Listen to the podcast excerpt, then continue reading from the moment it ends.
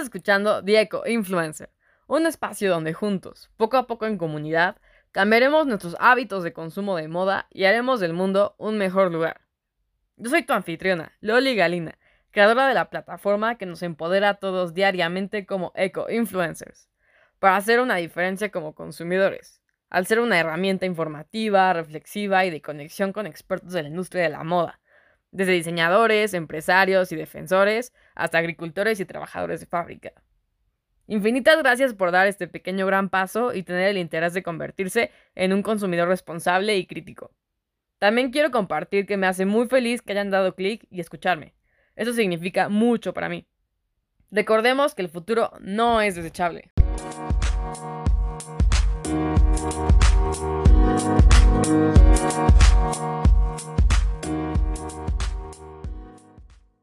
En este cuarto episodio compartiré sus historias de consumo de moda. Estoy muy interesada en saber si les gustaría ser más sustentables en cuanto a su consumo de ropa y qué es lo que les impide serlo. Este episodio me emocionó mucho realizarlo, pues estamos echando raíces, cimentando este espacio compartido, integrándonos, optimizando la investigación como tal y mejorando las percepciones con nuestras formas juntos. Vamos a empezar las historias de consumo con Alfonso, que es abogado. Escuchemos. Mi historia de consumo es la siguiente. Eh, yo no empecé a comprar ropa de manera consciente y habitual hasta los 17 años. Quizás porque se trata como de esta etapa en la que tú estás formando tu identidad, estás formando quién eres, cómo quieres que la gente te vea. Entonces, ah, yo supongo que, eh, que pues de ahí es donde agarré el hábito de, comprar ropa, ¿no? Y como al final decidí documentarme sobre qué se usa, qué se usa, cómo se usan las cosas, qué se ve bien, qué no se ve bien, cómo combinar colores, cómo combinar capas, cómo este, cómo proyectar algo, ¿no? Por medio de accesorios y, y demás, pues obviamente tuve como, como un feedback positivo de toda la gente que me rodeaba, ¿no? Y eso como reforzó más todavía la, la conciencia de, estar como siempre bien vestido, siempre estar bien arreglado. Y esto pues al mismo tiempo hizo que, que siguiera comprando, ¿no? A veces hasta cuando ni siquiera era necesario. recuerdo que había veces donde compraba como prendas una vez a la semana, ¿no? Entonces, obviamente, pues cuando ya conseguí un trabajo y tenía un ingreso estable, pues también así como como por parte de la imagen profesional y demás, pues también procuraba estar comprando este, ropa bastante seguido, ¿no? Em, sin embargo, también fue pasando el tiempo, ¿no? Y también te das cuenta de que no es un hábito sostenible, que, que la verdad, pues a veces vale la pena mejor ahorrar y comprarte una buena prenda que comprar, o sea, varias eh, subsecuentes, ¿no? Como lo que pasa con, con, o lo que te empuja a hacer este, la, la moda rápida de Zara y de, y de otras marcas. Entonces, también como cuando ya aprendí eso, también empecé a medir más mi consumo. Y el cambio más radical fue con la llegada de la pandemia. Porque ya con la llegada de la pandemia, mi, mi hábito bajó muchísimo. De por sí, como tenía dos o tres años que había bajado el hábito cuando me di cuenta de que estaba gastando mucho dinero en ropa. Y este y pues ahora soy más consciente de lo que compro. También he leído al respecto del daño ambiental que causa la moda rápida y también del coste humano que tiene la moda rápida, ¿no? De cómo pues la hace gente en condiciones casi infrahumanas, que las textileras de verdad son lugares donde se explota a la gente horrible. Entonces eh, también ya por esa razón he decidido bajar mi consumo, ¿no? Ahora bien, ¿cómo me describiría como un consumidor de ropa? Ahora soy un consumidor más cauteloso, soy alguien que eh, tiene que enamorarse completamente de una prenda para comprarla. Es decir, si no me siento medianamente seguro de que me gusta, si no me siento medianamente seguro de que este, se me va a ver bien o de que se va a ver bien, no lo compro. Además, trato de, que todos mis, mis conjuntos pues hagan juego entre ellos, ¿no? Difícilmente voy a comprar como algo que se salga de la gama de colores que usualmente uso, ¿no? O, del tipo de, vestimenta que se espera de alguien de mi edad.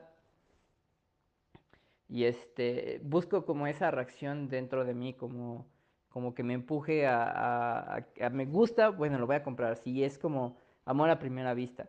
Pero si eso no ocurre, difícilmente voy a adquirir nuevos productos.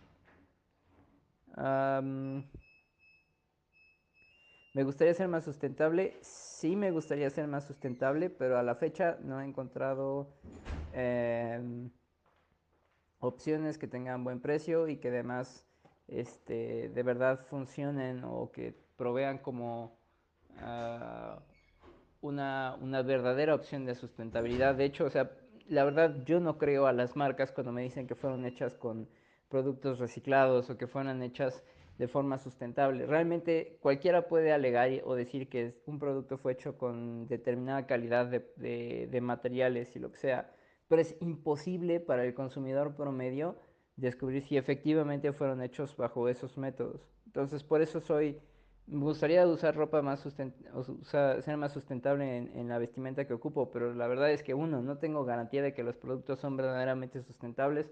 Dos, las ofertas que he visto de sustentabilidad no tienen un diseño padre. Y la tercera es que el costo a veces es ridículo, que también puede deberse a eso, a que la moda rápida me ha este me ha maleducado a esperar cierto precio por cierto producto, cuando en realidad pues el verdadero coste o el coste por un producto de procedencia justa y sustentable es muchísimo más alto. Muchas gracias por tu aportación, Alfonso. Como dices, actualmente nos hemos convencido de que comprar soluciona problemas y que si no tenemos las últimas tendencias, no estamos a la moda y no vamos a sentir que pertenecemos. Y es así como el fast fashion se en nuestras formas de comprar y hasta de vivir. Tocaste puntos mega importantes, como la moda nos invita a andar bien vestidos, generar identidad y nos ayuda a tener una respuesta positiva con amigos y con colegas. Bueno, en general, eh, todos quienes nos rodean, ¿no? Al mantener la imagen profesional. Me encantó que hablaste también de tus hábitos de consumo y tus cambios, dados la, la pandemia, donde los hábitos bajaron y te volviste más consciente, lees muchos artículos y te mantienes al pendiente. También es muy buena práctica la que realizas de probarte las prendas y checar si realmente te quedan bien antes de comprar en, apuros o que pueda combinarse fácil con lo que ya tienes en tu closet. Es bueno saber también que te gustaría que las marcas sustentables se hicieran notar más y eso es lo que vamos a tratar de hacer en el podcast como en nuestra página de Instagram y Facebook. Nos pueden encontrar en Dieco Influencer. Vamos a andarles mostrando que sí hay opciones de consumo responsable y sustentable y vamos a andarlos vinculando con más facilidad a estas marcas, ¿no? También mencionaste temas de transparencia y greenwashing, que son prácticas que estaremos analizando más adelante. Muchas gracias por tu aportación, Alfonso. Ahora vamos a pasar con Vanessa, que es responsable de marketing. Me llamo Vanessa y soy responsable de marketing. Suelo comprar ropa mensualmente, más por reponer debido a uso o desgaste que por ampliar ropero.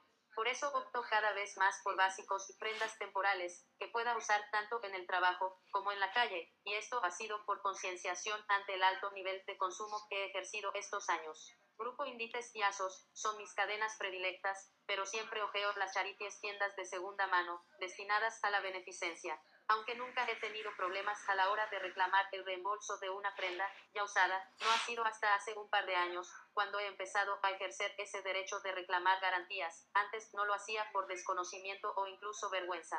La ropa que no utilizo la suelo ofrecer a amigas, la dono a alguna o pero reconozco que de algunas prendas me cuesta deshacerme y las almaceno. Te agradezco, Vanessa, por compartirnos tu experiencia.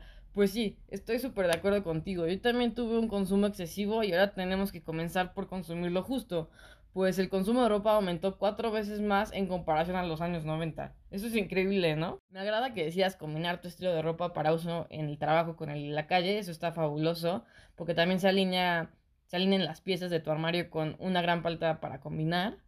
Y eso es estupendo que tengas también el balance entre tiendas convencionales y las tiendas de segunda mano porque también el hecho de reclamar las garantías de estos productos este, no se escucha tan a menudo, ¿no? Entonces pronto tendremos un segmento que hable todo al respecto de estos establecimientos. Gracias por compartir la filosofía de comprar inteligentemente. Esto recuerden que significa adquirir lo necesario, lo que va a tener una larga permanencia en nuestros armarios y ante todo promovernos que les demos una segunda vida a la ropa que ya no se usa para generar menor impacto ambiental. Enseguida estoy compartiendo el punto de vista de Miguel, que es un músico. Hola, muy buen día a todos. Yo soy Miguel, me dedico a la música profesionalmente. Nunca he sido un comprador compulsivo de ropa. Antes, por mi trabajo, solía comprar más.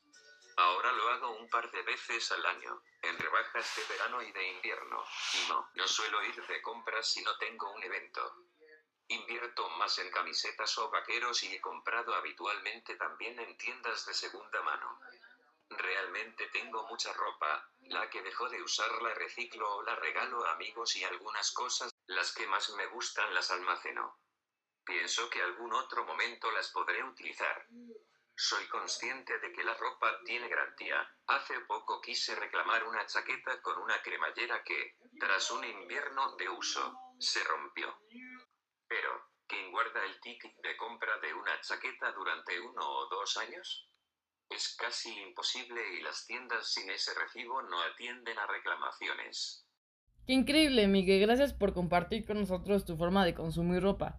Otra manera de ser slow al momento de consumir la moda es entendiendo de dónde viene cada prenda, su proceso de confección, la calidad de sus materias primas y la manera en que fueron tratados los obreros al trabajar dicha pieza.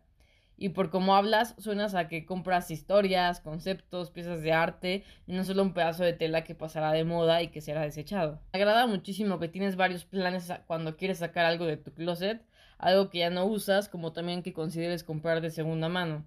Tu ejemplo de la cremallera es súper interesante, pues hoy en día hay marcas que ofrecen servicios de personalización, pero a veces vemos muy pocos donde en vez de solo poner un contenedor para reciclar la ropa, también propongan solo enmendarla. Tenemos también el voicemail de Ana, que es una diseñadora de productos y servicios digitales. Escuchémosla. Hola, yo soy Ana, estudié diseño y ahora me encargo de desarrollo de productos y servicios digitales. Lo que más ha cambiado en los últimos años ha sido mi forma de buscar prendas. Miro ropa por internet y me la guardo en Pinterest para que no se me pase, así cuando tengo tiempo, busco en qué tienda tienen mi talla y me paso a verla y a probármela. Incluso cuando estoy en las tiendas hecho mano de Pinterest para recordar qué prenda quería.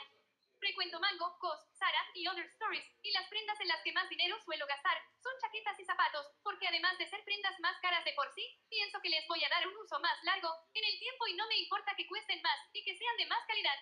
Con el resto igual, de algo que sé que se lleva, pero en poco tiempo va a pasar de moda, prefiero comprarme una versión más barata.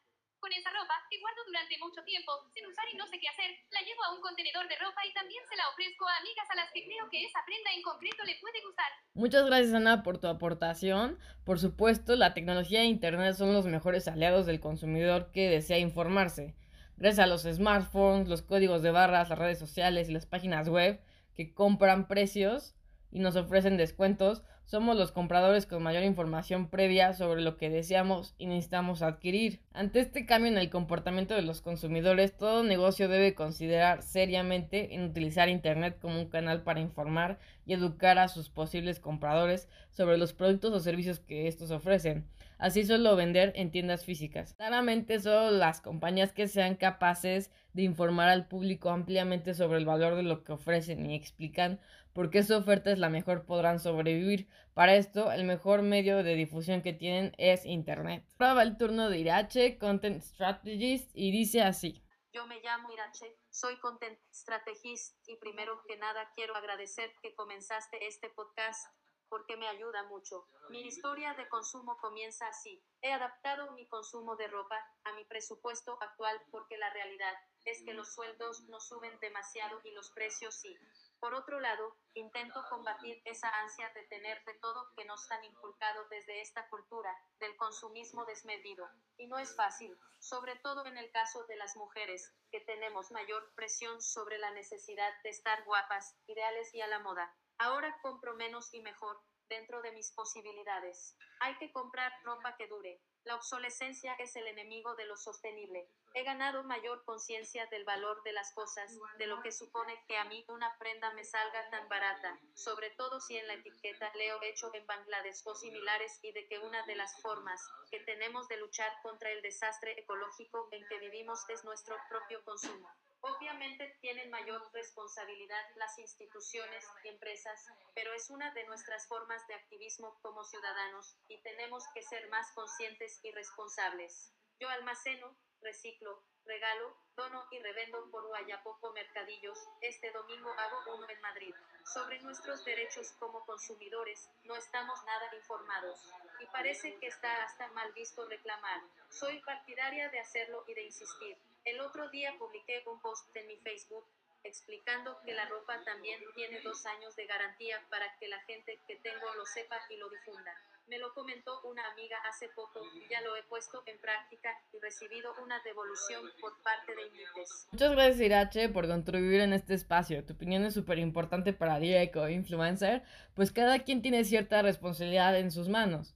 Qué bueno que tocaste temas como el rol de género en el consumo, pues la poderosa industria de la persuasión publicitaria utiliza elementos sociológicos, psicosociales, cognitivos y culturales con un altísimo grado de tecnificación y profesionalismo, poniéndolos al servicio de la construcción de un universo simbólico apetecible. Pues, al poner en marcha motivaciones e instintos primarios de los consumidores, se excita el interés, se racionalizan los deseos para culminar una actitud de consumo convenciendo sobre la acción de compra, pero presentándola como si derivara de una decisión personal y voluntaria. La planificación corporativa consiste en tratar de manejar el mercado mediante distintas estrategias, entre ellas nuevas formas de ver a las mujeres y su poder de consumo. También como refieres la obsolencia, la cual es el enemigo de lo sostenible, y eso es muy cierto, el enemigo del fast fashion, la moda lenta, se compone de tres pilares, la moda ética, la ecomoda y la moda duradera. La moda ética se refiere a los derechos humanos y a la de dar un trato justo a las personas que trabajan en la industria. La ecomoda alude al impacto de la producción de las prendas en el medio ambiente. Y por último, la moda duradera, la cual se centra en la prenda y nosotros como consumidores al momento de cuidarla. Cuando habla sobre los derechos de los consumidores, ahí debe entrar la transparencia a las marcas de ropa respecto a si están pagando un salario justo y digno a sus trabajadores, mientras que se pida a las marcas de ropa que adopten protección del medio ambiente en cada una de las etapas de fabricación de sus productos. Recordemos que está en el derecho del consumidor saber quién hace mi ropa, pues estamos muy interesados en conocer los avances que se están haciendo en los derechos humanos de toda la cadena de producción, los compromisos con la igualdad de género y la reducción de la pobreza. Tenemos también el mensaje de Alexandra, profesora de inglés. Escuchemos. Hola Teco Influencer y a toda la comunidad. Yo soy Alexandra, actualmente soy profesora de inglés. Creo que cambiar de país ha cambiado también mis hábitos de compra. Cuando vivía en Inglaterra, iba más a charities y tiendas de ropa vintage. Aquí no es tan común. Al no hacerlo, gasto más dinero porque la ropa es más cara que en estas tiendas y porque allí era estudiante y en España he empezado a trabajar.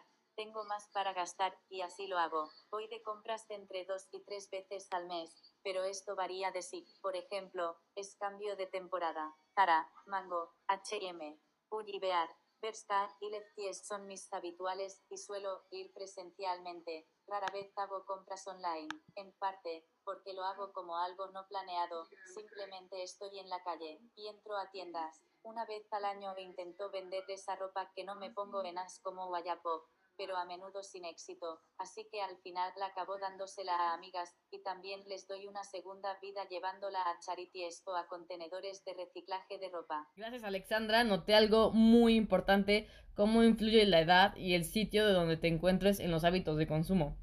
Los adolescentes no solo buscan comprar, sino a través de su consumo pertenecer a un grupo o a otro. Prefieren entonces productos de marcas conocidas que les aporten estatus tanto en ropa, tecnología y alimentación. Sin embargo, no son fieles a ninguna y suelen probar distintas ofertas, a cual más novedosa mejor. Igual es interesante que aún no te hayas animado a comprar en línea y que hayas intentado vender online con poco éxito. Luego tendremos un capítulo donde explicaré cómo hacer estas ventas. El público adulto, por su parte, a veces se distingue por realizar compras más racionales y preferir artículos y servicios que consoliden un estatus pero que no siempre están relacionados con los precios más altos, sino también con productos relativamente baratos y con un plus de prestigio, proyectando de esta manera la imagen de un consumidor inteligente que sabe administrar su presupuesto, rasgo que se acentúa especialmente cuando tienen niños. Ya por último, María es ingeniera logística y nos deja este mensaje escrito, entonces lo voy a leer de la siguiente manera. Número 1. ¿Cuál es tu historia de consumo? Ella nos responde, compro principalmente en Inditex. Esto lo he hecho los últimos 15 años. Pregunta 2. ¿Cómo te describes como consumidora? Ella dice, soy consumidora de ropa aproximadamente tres veces al año. O sea, le pregunta si le gustaría ser más sustentable. Ella responde que sí. Y luego le pregunto, ¿qué te impide serlo? Ella me responde, la falta de opciones a la moda y buenos precios. Las tiendas que venden ropa usada incluso más caras que prendas nuevas no me parecen muy buena opción. De hecho, hay muchos más comentarios y voicemails que recibimos y por eso los dividimos en primera y segunda parte. El siguiente capítulo podremos dar a conocer más de sus opiniones.